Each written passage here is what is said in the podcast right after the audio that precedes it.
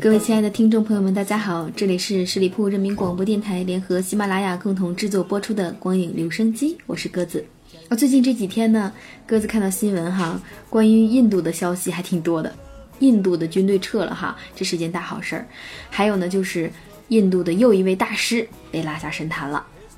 这几天也是在他们国家闹得沸沸扬扬的哈。今天呢，咱们要分享的这部电影叫做《我的个神呀》，也是讲述了一位大师被拉下神坛的故事。只不过呢，这个片子的脑洞开的比较大，拉他下来的是一个外星人。我的个神呀！这个电影呢，是印度影视界的国宝级人物啊，阿米尔汗。自导自演的一部电影，提到阿米尔汗这个名字，大家肯定都不陌生了哈。他的作品往往是箭无虚发，步步基本上都是好评如潮。比如说大名鼎鼎的《三傻大闹宝莱坞》，还有《摔跤吧，爸爸》等等。我的个神呀！这个电影一听这名字就感觉，嗯，好像挺好玩的哈。没错，这好像是一部喜剧片，但又好像不是。为什么这么说呢？因为阿米尔汗的电影从来都不是嘻嘻哈哈笑了就完事儿的哈，一定是让人哎呀，先是忍俊不禁，觉得很有意思，然后又感受到电影带来的那种浓浓的关怀和爱。就像《摔跤吧，爸爸》对印度女性权利的声张，以及《三傻大闹宝莱坞》对印度大学体制的这种质疑等等。这部片子呢，更是直指印度混乱的宗教牟利问题，以及以宗教名义进行的人权迫害问题。影片呢，讲述的是一个外星人在地球上的一个奇幻旅行，通过这种幽默搞笑的叙事，对印度的宗教文化进行了深刻的探讨。在宗教林立的印度啊，教派争端引发的冲突是时有发生。这个电影呢，正是通过一个外星人，他的名字叫 P.K.，他在印度的一系列故事，将镜头聚焦于印度宗教自身存在的乱象和诟病，更是以一种搞笑的形式和荒诞的这种形式，直击着印度教派争夺利益、争夺权力的那种贪婪的一面。而另一方面呢，电影也用爱情这条辅线来串联起整个的架构。两个隶属于不同宗教教派的情侣，因为宗教而产生的误解而分离，最后呢，又因为外星人 PK 对宗教骗局的揭穿，而最终有情人终成眷属。看似闹腾欢乐的剧情期间啊，其实是有着缜密的逻辑编排的。相较于影片的喜剧风格，电影自身承载的价值利益和社会批判所引发的幕后争议。这似乎就印证了电影本身的一种成功。像这部电影，它的话题性就如同一个炸弹一样，瞬间引爆了整个印度的宗教社会。印度的很多教徒会在公开场合焚烧这部电影的海报，以示抗议。还有很多瑜伽界的大师和政界人士公开发言，来抵制这部影片的上映。甚至从影以来第一次裸体出演的阿米尔汗，难逃印度妇女的口诛笔伐呀，更被投诉说是有伤风化。所以可想而知，影片的前半程其实是非常搞笑、非常有意思的。它大量的展示了印度的宗教生活，各种鱼龙混杂、匪夷所思的宗教派别，再加上外星人男主角 PK 的颠三倒四的理解，会让人笑到流泪。将宗教涮得体无完肤之后呢，他又将主线抛回爱情，开始通过爱情来讲述这个世界真正美好的东西是什么。这部电影的时间其实挺长的，两个多小时，但是看的时候完全没有让人产生冗长的感觉。在影片当中呢，会不断的满足观众对于印度社会宗教的一些好奇心，比如说呀，印度的妓院是什么样的？穿城管的衣服会得到什么样的待遇呢？印度的警察又是如何接受贿赂的呢？最重要的是，宗教多元化的社会里，那这些人该如何共处呢？比如说，整个印度它可能会有十种甚至二十种宗教人士在一起生活，那这种社会矛盾又是什么样的呢？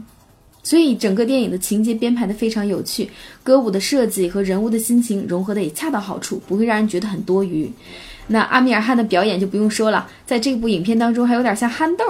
在肢体的表演上会让人觉得哦，通过印度的歌舞的节奏感显得更加天真，更加有趣。影片当中的女主角呢，又是一个时尚感非常强的女孩。再加上印度的一些美景、得里的街头和大小庙堂的鲜艳色彩，使整部电影变得更加耐看和令人沉浸。有网友说，这是一部来自印度的《星星的你》，同样都是外星人的故事，但这部电影的内涵却更加丰富。这部电影虽然着力点在于揭露这个宗教存在的虚伪哈，但是它本身并没有对宗教信仰予以否认。极端的宗教信仰是对人身和人性的摧残与抑制。但是如果说一个完全没有信仰的民族，其实也是很可悲的。所以电影的本质并没有对有神论和无神论这个问题进行刨根问底儿，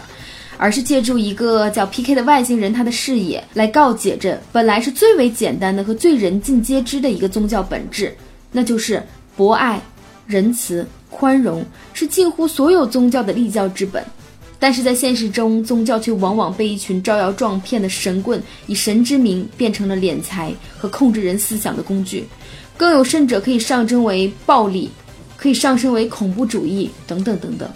正如 P.K 最后说的那一句话，我觉得认清现实是非常简单的呀，去相信造物主，去摧毁虚假创造的神。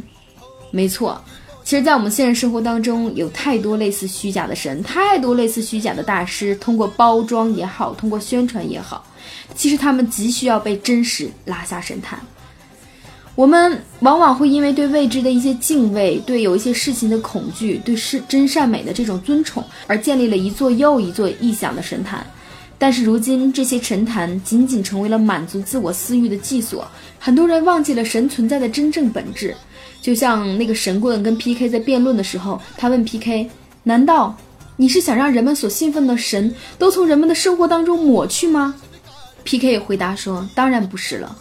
因为信仰和神能够给人带来希望，能够帮人们找回勇气。我只是希望大家不要盲目的迷信，比如说。